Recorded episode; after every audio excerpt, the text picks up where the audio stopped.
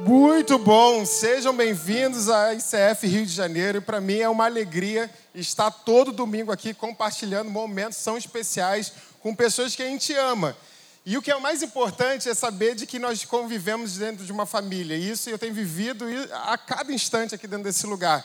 Então, se você está à procura de uma família, essa é a sua nova família. Para a gente é um prazer ter você aqui e poder compartilhar com vocês momentos especiais domingo após domingo. E hoje não vai ser diferente. Nós estamos nessa caminhada com a nova coleção do sonho ao destino. Já estamos chegando ao finalzinho. Só tem, já está chegando o finalzinho. Ah, só tem hoje e mais um domingo.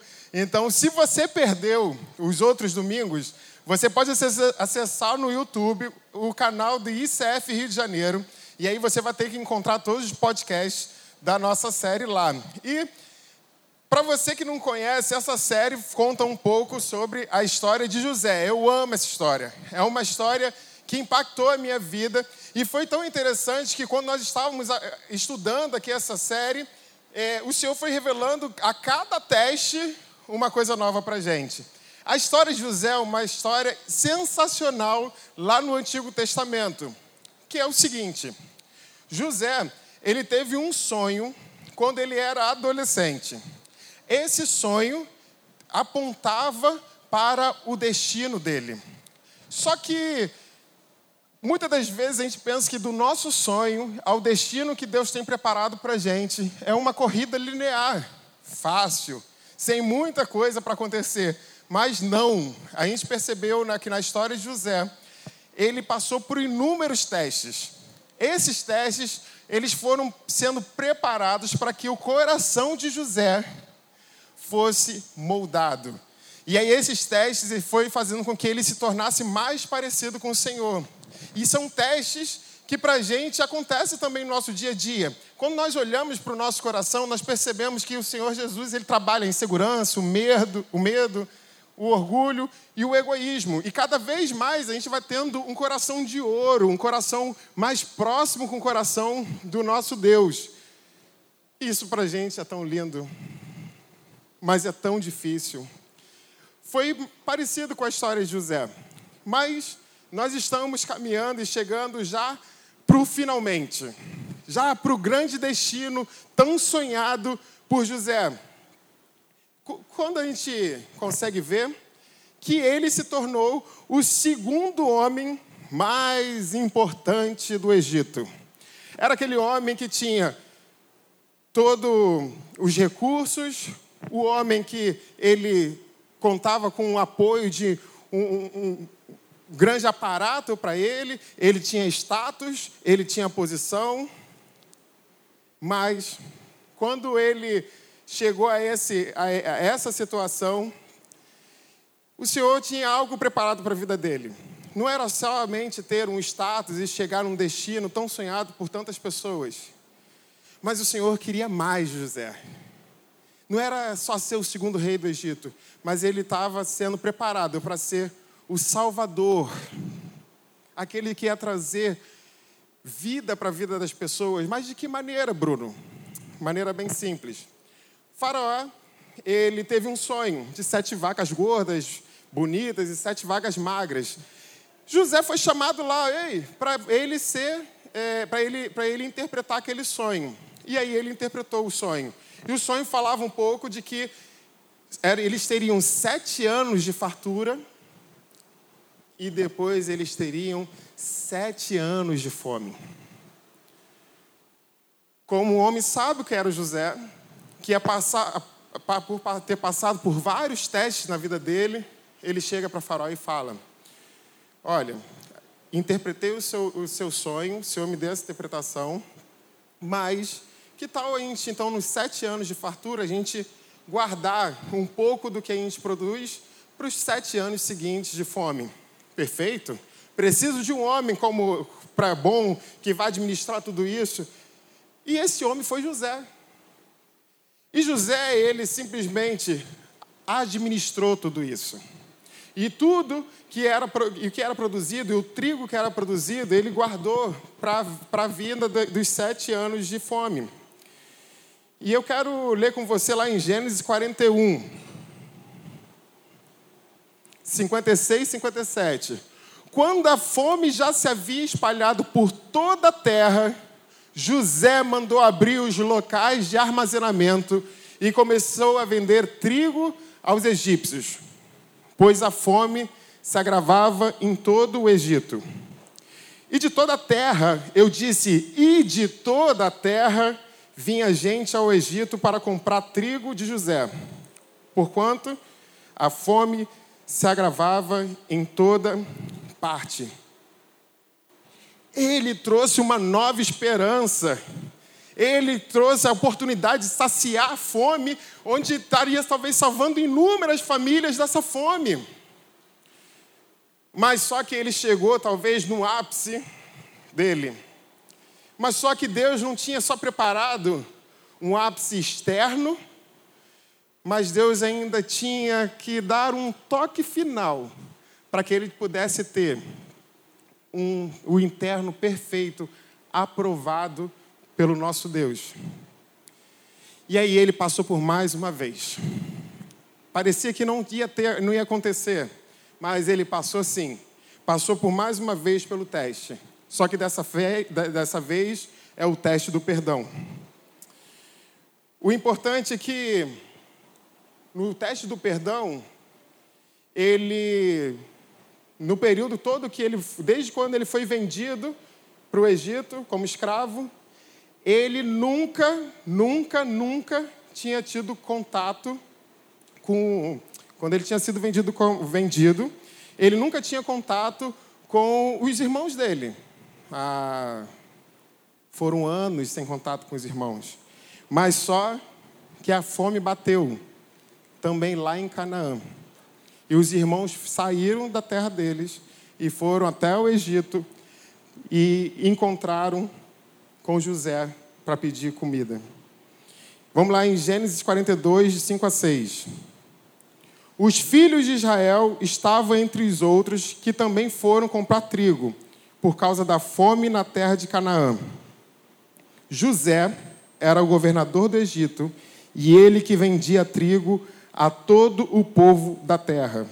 Por isso, quando os irmãos José chegaram, curvaram-se diante dele, rosto em terra. Vou repetir. Por isso, quando os irmãos José chegaram, curvaram-se diante dele, rosto em terra.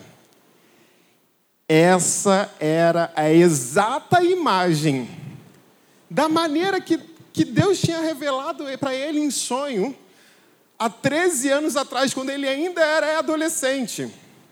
É a exata imagem do sonho que ele tinha quando ele, ele, tinha, quando ele era muito novo. Só que quando ele olhou para os irmãos, imagina, muita coisa passou na cabeça dele. Um, um, um filme passou pela cabeça dele. E eu trouxe para vocês um, um vídeo que pode passar para você um pouco daquele momento.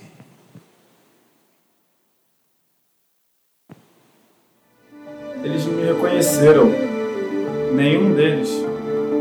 Todos os meus irmãos se curvaram diante de mim, assim como no meu sonho de anos atrás. Mas agora eu tenho o poder de salvá-los ou puni-los. Ai, tudo que eles fizeram comigo esses anos. Será que eles mudaram? Será que eu devo perdoá-los? Eu não sei.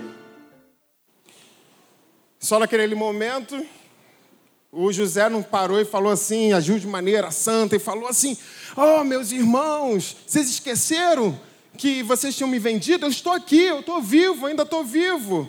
Mas eu sou um homem tão bom, eu quero então te pedir perdão. Eu quero, quero perdoar vocês e quero falar que está tudo bem, porque o meu Deus. Não. Ele passou por um momento também de crise. E esses pensamentos começaram a vir sobre a cabeça dele. Vamos lá em Gênesis 42, de 7 a 9. José reconheceu os seus irmãos logo que os viu, mas agiu como se não os conhecesse. E lhes falou asperamente: De onde vocês vêm? Responderam eles: Da terra de Canaã, para comprar comida. José reconheceu os seus irmãos, mas eles não o reconheceram.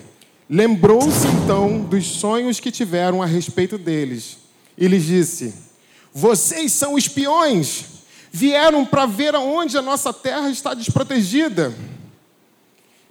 Ele reconheceu os irmãos, mas só que dentro do coração dele ainda tinha uma amargura. Tudo que passou desde quando ele foi vendido, ele foi passou por tantas dificuldades, foi preso, teve também o episódio que ele foi para dentro de um poço. Tantas coisas aconteceram, ele naquele momento, naquele instante, passou um filme de segundos na cabeça dele, e a amargura daquilo que ele tinha passado falou mais alto. Talvez você também está passando por uma coisa parecida como essa. A nossa vida é como uma caminhada. Nós recebemos uma mochila ao longo de toda a nossa vida. Mas só que tem situações que essa mochila você chega e vê decepções. Talvez você teve uma decepção com uma pessoa que você conhece. Você teve decepções dentro do seu trabalho, você se amargurou, você não teve uma história boa com a sua família, você carrega junto contigo situações que você passou com sua mãe, com, seus, com seu pai. Você teve situações dentro do, do, seu, do seu casamento. Que quando você. Quando você começa a andar isso vai te trazendo um peso e uma amargura que você não sabe o que tem acontecido com a sua vida. Eu quero, nessa noite, conversar com você sobre as pedras que você tem carregado ao longo de suas vidas. O que que tem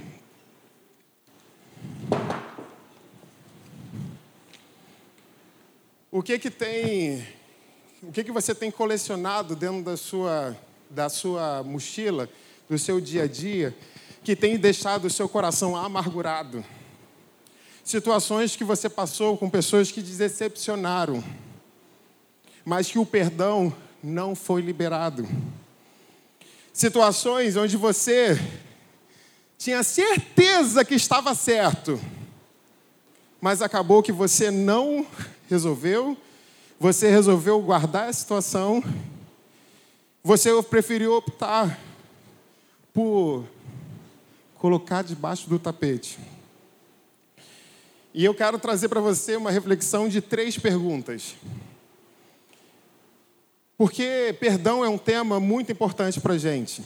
As pessoas não perdoam porque ela é educada, as pessoas não perdoam porque ela tem uma personalidade mais fácil do que as outras. Perdão é a obra da graça de Deus sobre as nossas vidas. E a partir do momento que a gente entende isso, a nossa caminhada é completamente diferente. E foi assim com a vida de José. Naquele instante, a amargura falou mais alto. E ele estava passando pelo teste do perdão. E aí a pergunta, a primeira pergunta que eu quero fazer a você: por quê? Por que nós devemos perdoar? Eu quero ler com vocês dois versículos lá em Colossenses. Vou começar por Colossenses 3:12. Vocês são o povo de Deus. Ele os amou e os escolheu para serem dele.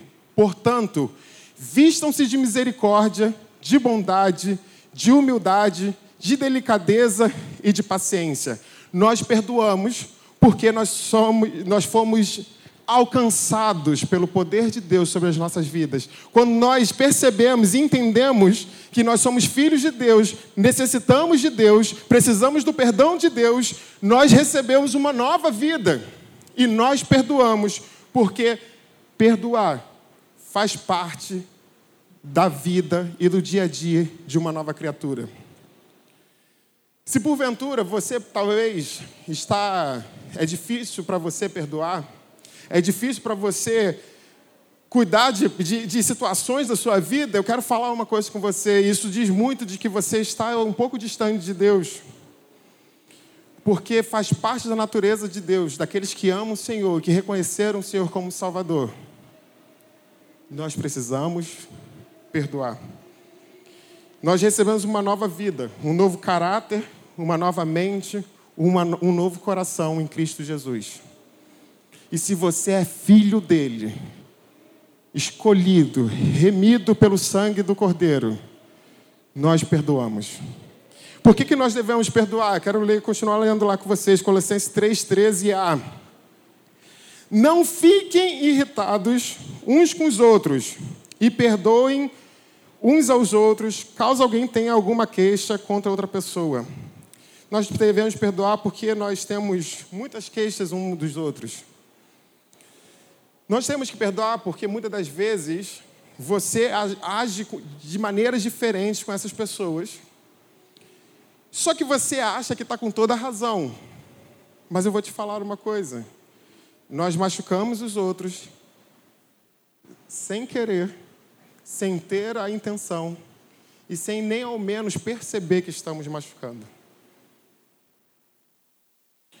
Quantas vezes você já passou por uma situação onde pessoas chegaram e falaram para você: Olha, pô, estou mal contigo. Poxa, você fez isso, isso comigo. Você, cara, nem, nem passou pela minha cabeça tal situação.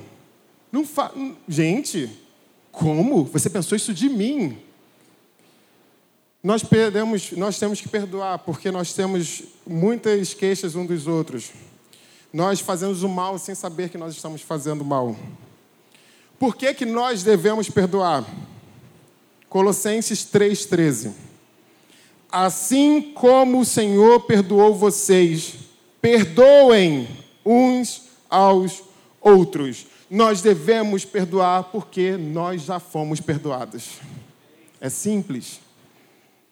Quanto mais perto de Deus que nós estamos, mais consciência do que foi pago naquela cruz, mais do nosso, do nosso pecado perdoado por Ele, e mais nós temos que buscar é, perdoar as pessoas que nós amamos.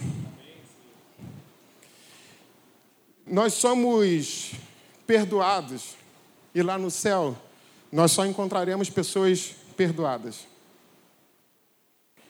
A igreja é formada por inúmeras pessoas diferentes pessoas, de, de diferentes cenários de vida, de diferentes níveis sociais, de diferentes níveis intelectuais, mas todos errados, imaturos, cheios de dificuldades. Temos pessoas que estão se arruinando numa vida do pecado, mas Deus fez novas criaturas através do perdão naquela cruz. Nós somos perdoados e Deus não tem uma outra opção para a gente. Ele não dá uma, nenhuma outra opção. Nós devemos perdoar. Assim como o Senhor perdoou vocês, Colossenses 3,13. Perdoem uns aos outros. Por que nós devemos perdoar? Porque se não perdoar, nós não podemos ser perdoados. Vou repetir para você. Porque se não perdoar, nós não podemos ser perdoados. Aí que vem uma coisa. Está ali, na oração ensinada para gente, a oração do Pai Nosso, onde quantas vezes a gente leu, a gente recitou quando nós éramos crianças, e às vezes a gente ora no nosso dia a dia. Mateus 6, 12. Perdoa as nossas dívidas assim como perdoamos aos nossos devedores. Ai, ai, ai, ai, ai. Quando nós não perdoamos, nós estamos, nós estamos é, invocando a maldição de Deus sobre as nossas vidas. Ah, os tradicionais vão ficar loucos. Porque está escrito: perdoa as nossas dívidas, assim como perdoamos os nossos devedores. Se você não perdoa, nós não somos perdoados por Cristo Jesus. se não perdoar, é, se nós não tivermos o perdão horizontal com a nossa família, com o meu cônjuge, com os meus amigos, com os meus amigos de trabalho, se eu não tiver o perdão horizontal, eu não terei o perdão vertical. Por que, que nós devemos perdoar? Vamos lá, Tiago 5,16. Portanto, confessem os seus pecados uns aos outros e orem uns pelos outros para serem curados. A oração de um justo é poderosa e eficaz. Nós devemos perdoar, porque se não perdoar, você adoece. Lá no livro de Tiago, a gente vê inúmeras vê situações a respeito de doenças. Agora eu escrevi esse, esse termo: armatiagênicas, que são doenças provocadas pelo pecado.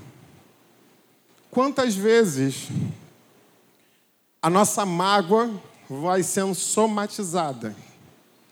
As nossas decepções vão invadindo o nosso coração e o nosso coração vai sendo cauterizado, a nossa vida vai se acabando. Eu quero falar uma coisa para você. Perdoar é algo que deve acontecer de maneira simples, espontânea e verdadeira aos nossos corações. Mas o mais importante é que nós devemos aprender a perdoar aqueles que são diferentes.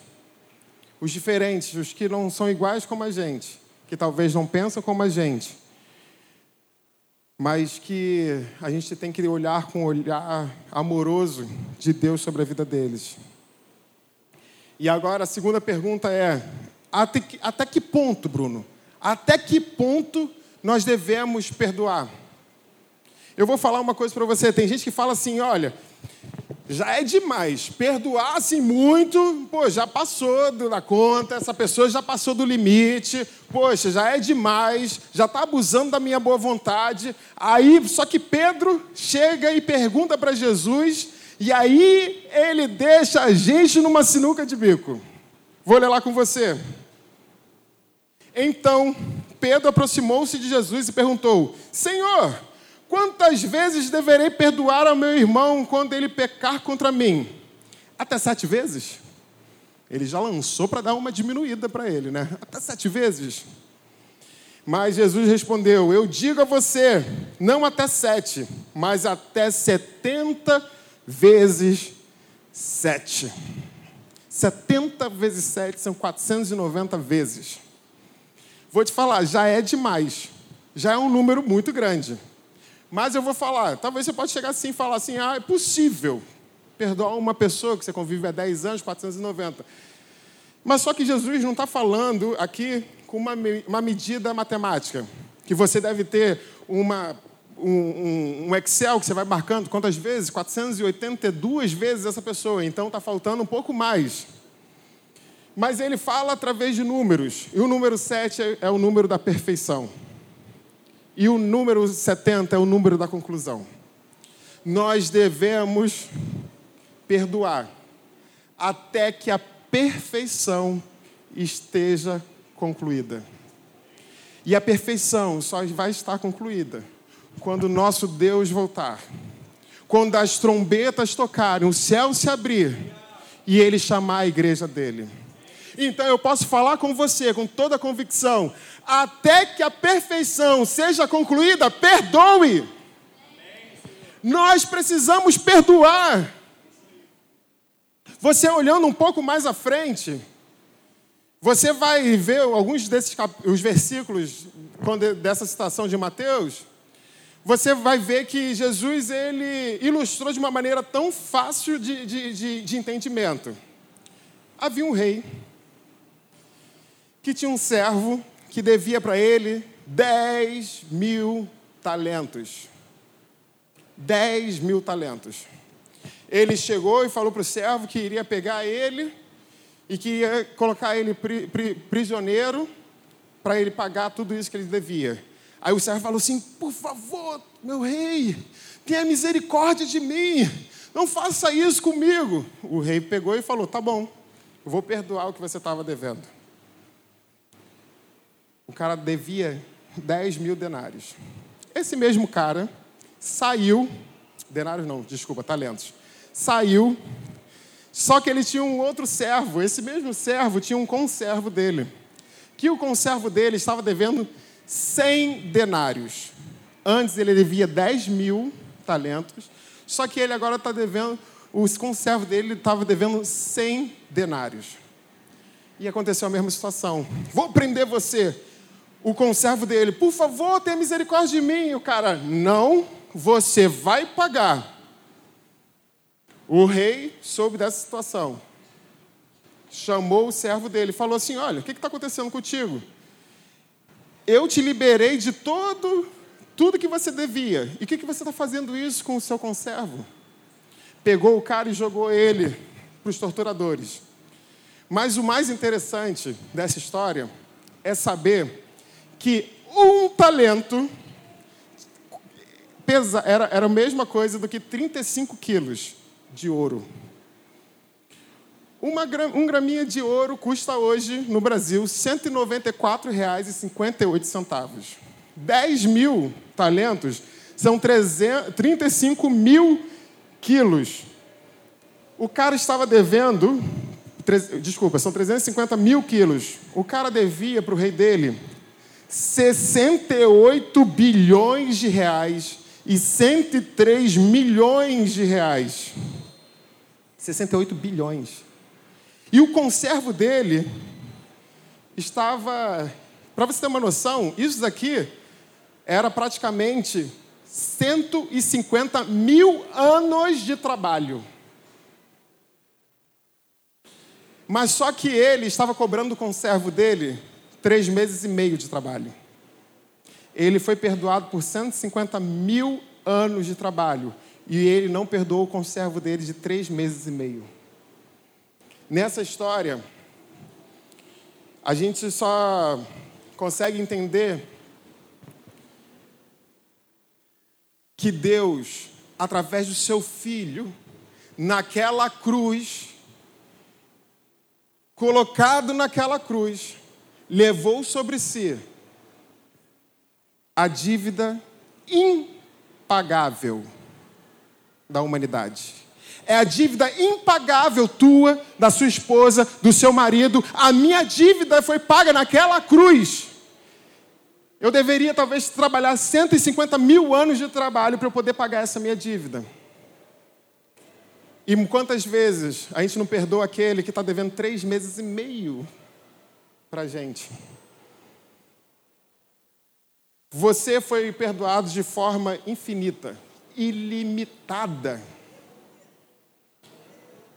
E a Bíblia diz que nós devemos perdoar dessa maneira também, assim como nós fomos perdoados naquela cruz. Eu quero chamar aqui na frente duas pessoas que eu amo muito, que vão poder compartilhar um pouco da vida delas a respeito desse tema. Então, uma salva de palmas. Dani, vem para cá e Friboi, cadê você?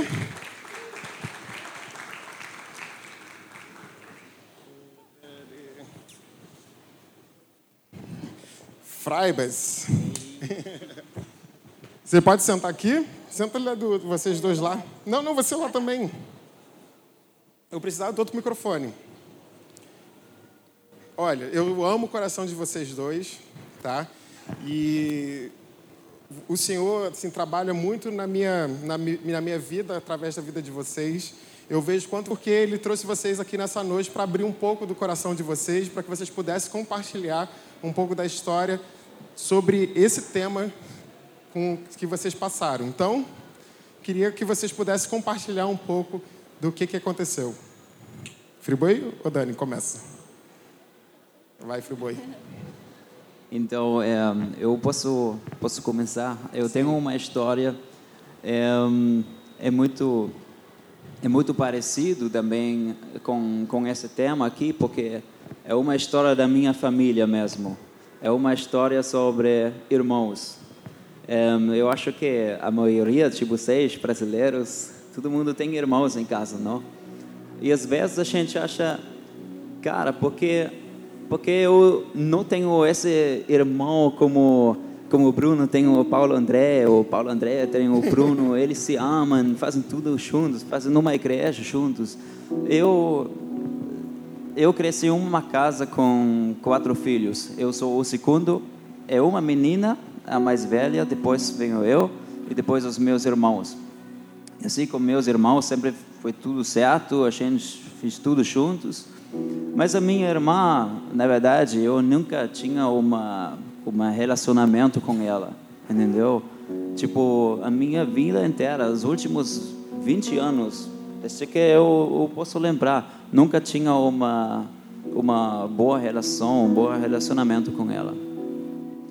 E aí, mas como como cristão, quando eu me converti, foi um dia também eu pensei, cara, por que, por que é assim? Não, não tem que ser assim, não tem que ser sempre que a gente fica com raiva um do outro, ah, porque você não pode fazer isso desse jeito, é muito mais inteligente, melhor, não sei o quê.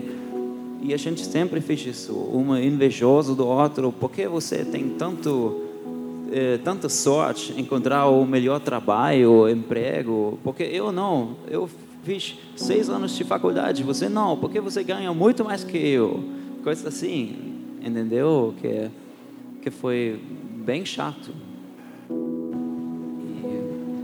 Mas aí eu tinha uma coisa quando eu tenho certeza que Deus me mostrou. Isso foi, foi a seguinte história. Eu fui para um culto e aí tinha uma oração tipo, ah, vamos fechar todo mundo os olhos e não sei o quê. E se, se uma pessoa ou se alguém, vamos orar que Jesus, que Deus nos mostra uma coisa uma coisa que está errada na sua vida, que, que não vai bem, entendeu? E como essa comunhão irmã já foi a vida inteira, entendeu? Já aceitei, já foi assim, entendeu? É chato, assim, não sei o quê. Mas então, esse sentimento, quando eu senti, cara, sempre são todos os outros que choram, que tem um encontro, uma coisa, uma palavra, mas eu nunca, eu nunca recebi uma coisa, Deus não sei, é para os outros, não, eu estou bem.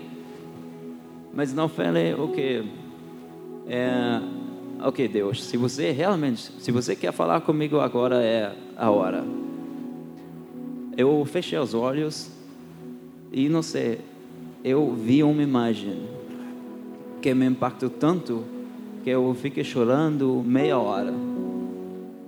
E foi o seguinte: eu vi entrando na escola com seis anos de idade a única pessoa que eu conheci foi a minha irmã mais velha e ela falou para mim, falou para mim, não, Daniel, não, você não pode participar no meu grupo de amigos, eu não te quero conhecer aqui na escola, não, você vai logo, você vai fazer as suas coisas, não, eu não te creio aqui. Isso me impactou tanto porque eu vi, cara, é tipo mais que 20 anos que eu fechei meu coração para minha irmã, porque ela não me queria ter na vida, mas eu não, não lembrava desse momento, nunca. E Deus me mostrou, eu tenho que colocar isso em frente da cruz, eu tenho que entregar isso. E então eu fiz, mas tinha que tudo é um processo, porque você não pode estabelecer um, um relacionamento que você nunca tinha com a sua irmã, com seu irmão, em cinco minutos. Você pode, Deus pode mostrar, uau, ok, chegou, mas aqui é um processo. E quando chegou o momento certo, eu estava falando com ela sobre isso e ela, ela estava com olhos grandes e ficou chorando, a gente juntos, porque como, como pode ser uma coisa tão pequena, entendeu? Tipo, crianças, não sei é, que impacta tanto a minha vida que eu não posso aceitar ela como minha irmã, como como a minha amiga. E um, e agora quando quando a gente perdoa um do outro, ainda foi um processo. Às vezes a gente brigou, mas sempre chegou o um momento onde a gente lembrou. Você lembra que a gente estava estava orando juntos? E agora, hoje dia, esse ano 2019, quando a minha irmã chegou para o Brasil aqui, no, no, no janeiro, você lembra? A gente saiu de casa na, na Alemanha brigando um pouquinho, não sei o quê. Eu não queria falar muito com ela. Ah, vai com, com outras pessoas aí, não sei o quê. Eu estava muito ocupado. É. Mas aí a minha irmã falou para mim, Daniel, o que está acontecendo? Vem, vamos falar. Então a gente orou juntos. Eu vi, eu tenho que perdoar de novo, entendeu? Aceitar ela e, e, e aceitar que Deus colocou ela na minha vida para me abençoar. E hoje em dia, a minha, a minha própria irmã mais velha é a pessoa que me suporta demais, que me suporta financeiramente, que me suporta. A gente está quase falando todos os dias, entendeu? Tem tantas coisas que a gente tem que tem que resolver, porque os últimos 20 anos nunca aconteceu. E eu, ela me está perguntando em coisas da fé, em coisas com relacionamento de Deus, Jesus, me está perguntando as coisas e eu fico muito, muito feliz, muito orgulhoso que a minha irmã mais velha vem para mim e falar. E isso, isso é o poder de perdoar. Na minha vida, eu estou muito grato até a minha família, até a minha irmã. E estou com saudades dela. Obrigado. Muito bom, Friboi.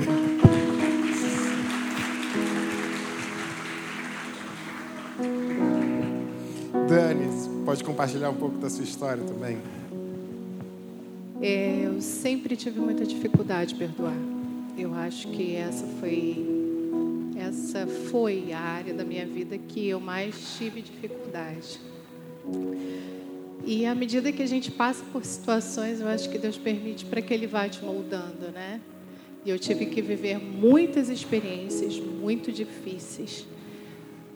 E eu tive um grande processo difícil com meu pai. É... O primeiro homem da criança, da menina, é o pai. E todas as referências boas eu tive no meu pai quando eu era pequena. Ele era aquele que me protegia, ele era aquele que se doava para mim, ele era aquele que cuidava, ele era o provedor. E em algum momento isso foi desconstruído. Na verdade, isso foi devastado. Quando eu estava grávida do Emanuel, com seis meses de gravidez, eu descobri que meu pai traía minha mãe. E foi de uma forma terrível, devastadora. E eu vivi aquela situação de conflito onde eu estava no meio da situação. Eu não queria acreditar que eu estava vivendo aquilo. E uh, eu falei para ele tudo que eu pensava naquele momento. Eu disse para ele que de sonho, de referência, estava acabando naquele momento. E voltei para casa naquele momento, toda a tribulação, todo o desgosto, toda a dor foi construída no meu coração. E nós nos afastamos totalmente, onde eu estava, ele não estava, onde ele estava, eu não ia. Ele saiu da casa da minha mãe. E quando é, eu passei muito mal, e Emanuel nasceu prematuro, nós ficamos muitos dias sem se falar. A minha mãe ligou para ele e falou: Olha, o seu neto vai nascer. E o meu pai falou: Tomara que morra. E Emanuel foi direto para a UTI é, o médico disse: Olha, vamos dar 12 horas para ver se ele sobrevive, porque ele, eu tive complicações no parto, creio eu que, considerando toda a dor que eu trazia, aquilo foi transferido para a vida do feto, né? E minha mãe ligou para ele e falou: Olha, lembra que você disse que tomara que ele morresse? Ele está passando por um processo agora de luta, ele está tentando sobreviver. Porque a primeira palavra que ele devia receber no nascimento, ele nasceu, ele recebeu de forma contrária. Ele precisava receber uma palavra de vida e ele recebeu uma palavra de morte. E você é autoridade na vida dela, que é autoridade na vida dele. E ele falou: Senhor, que o Senhor leve a minha vida e poupe a do meu neto. E correu para o hospital. E chegando no hospital, ele me viu, correu, me abraçou e falou: Por favor, me perdoa. Eu reconheço que errei. E eu não errei uma vez só. Eu errei várias vezes. Naquele momento nós nos perdoamos e não foi algo falado, foi algo vivido. Porque desde o acontecimento do nosso afastamento até aquele dia, o meu pai sempre teve condições financeiras, sempre teve muitos bens. Ele saiu de casa e não tinha mais lugar para voltar. Ele dormia dentro do carro, ele dormia na rua. E todo mundo se afastou dele, ninguém queria a presença dele. E desde o nosso retorno para casa, Manuel continuou no hospital, mas quando eu voltei para casa, o meu pai foi morar comigo. Então eu tive o prazer de cuidar do meu pai, de estar com ele, de olhar para ele com piedade. E a reconciliação de fato aconteceu porque eu não alimentei a minha razão. Eu larguei de mão a razão para que a glória do Senhor se manifestasse. Porque a Bíblia diz que aqueles que se humilham serão exaltados. E a nossa casa foi restaurada a partir daquela liberação de perdão, né? É muito difícil, a gente tem que renunciar à nossa própria carne, porque às vezes os nossos valores falam mais alto. E quando a gente alimenta esses valores, a gente se afasta de tudo que Deus tem para nós, porque a renúncia, ela tem que predominar. E quando a renúncia acontece, Deus trabalha. Eu queria só falar um versículo sobre tudo isso. Em Mateus 6, 13, perdão, Mateus 6, 14 e 15. Porque se perdoardes aos homens as suas ofensas, também vosso Pai Celestial vos perdoará a vós. Se, porém, não perdoardes aos homens as suas ofensas, também vosso Pai vos não perdoará as vossas ofensas. Amém.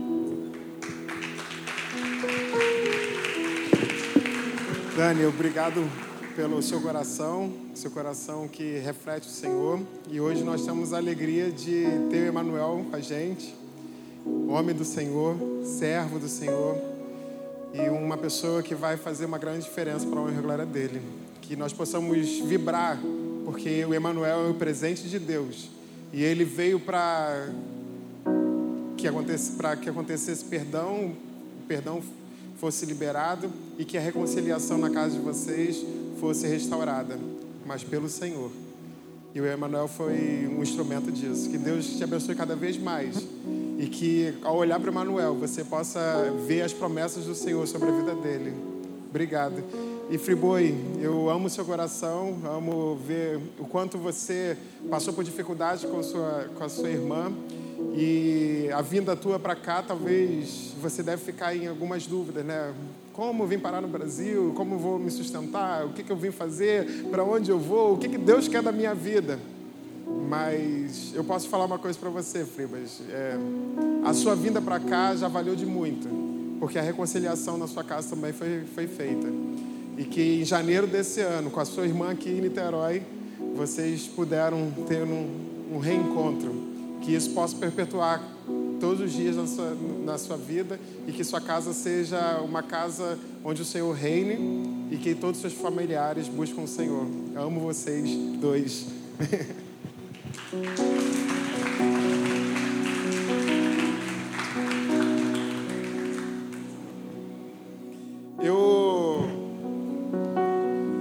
quero terminar com vocês falando que usando a palavra que Dani comentou e o Friboi, que perdão é um processo. Não é, e é uma coisa que acontece de um tempo para o outro, em cinco minutos, mas Deus quer que a mudança aconteça em nossas vidas. Assim aconteceu também na, na vida de José. No finalzinho da história dele, lá em Gênesis 50, 19 a 21, José, porém, lhes disse, disse a seus irmãos, não tenham medo, estaria eu no lugar de Deus? Vocês planejaram mal contra mim, mas Deus o tornou em bem, para que hoje fosse preservada a vida de muitos. Por isso, não tenham medo, eu sustentarei vocês e seus filhos. E assim os tranquilizou e lhes falou amavelmente. O perdão foi foi o perdão foi dado naquele instante. E aquilo que era para ser uma história onde pudesse trazer amargura ao coração de José, ele passou por mais um teste, sendo homem aprovado de Deus. Agora a última pergunta que eu tenho para fazer a você: quem você precisa perdoar? Que situações você precisa deixar de lado? Quando você entrou aqui nesse lugar, você recebeu uma pedra. Talvez você tenha se perguntado o que, que isso tinha, o que, que iria acontecer, o propósito disso. Todos nós temos uma pedra que tem sido pesada na nossa caminhada com o nosso Deus. Quem você precisa perdoar? Essa pedra tem nome. Essa pedra tem situação. Essa pedra tem momento. Agora, basta você estar diante de Deus, diante da cruz, onde o Filho de Deus pagou todos os nossos pecados, e ali aconteceu o perdão, o maior perdão de todos. Quando nós reconhecemos o que nós estamos, estamos carregando e vamos até a cruz, num símbolo de que estou buscando ao Senhor Jesus e que daquela cruz eu retiro uma nova perspectiva, eu retiro uma nova mente, eu retiro um novo coração, eu retiro uma nova vida com Ele. Quero te pedir para ficar de pé comigo. E que se você pudesse, você pegasse a sua pedra e segurasse ela.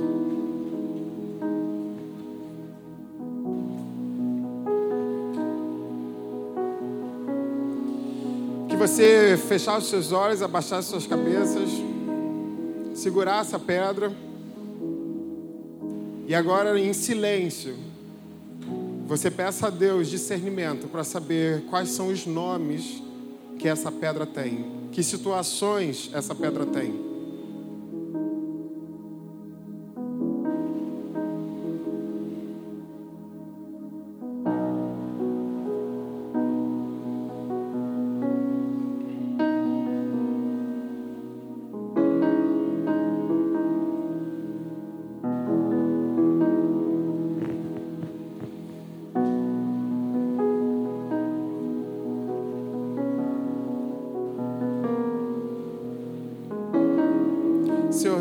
Nós queremos perdoar como o seu filho carregou sobre ele aquela, aquela cruz.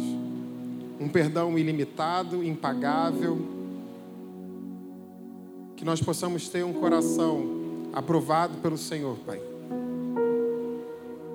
Que nós possamos buscar cada vez mais o Senhor.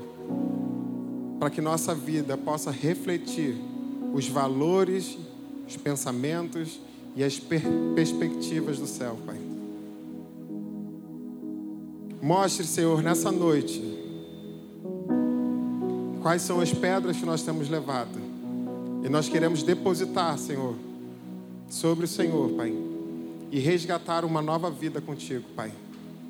Nos dê força, nos dê sabedoria, nos dê entendimento a lidar com essas situações, mas na certeza, Pai, de que a melhor solução é ir em direção ao perdão, Pai. Muito obrigado, Deus. Amém. Eu quero convidar você a, nessa noite a participar da ceia do Senhor. Foi naquela cruz que nós fomos perdoados. Du, durante a próxima música, eu quero convidar toda a igreja, toda a igreja, todos nós temos uma pedra. Quero convidar você, ali a gente só tem um ponto, então vai devagarinho, dá uma olhada, vê se está liberado, se não está. Quero convidar você a chegar ali, depositar a sua pedra e que você possa pegar a ceia. E que você pudesse voltar para o seu lugar. Para todos nós, como família, como igreja, nós possamos celebrar a Santa Ceia. Faça isso com coração, temente ao Senhor, buscando o Senhor, na certeza de que Ele tem um plano perfeito sobre as nossas vidas. Não deixe de ir hoje em lá, colocar a sua pedra e pegar a Santa Ceia.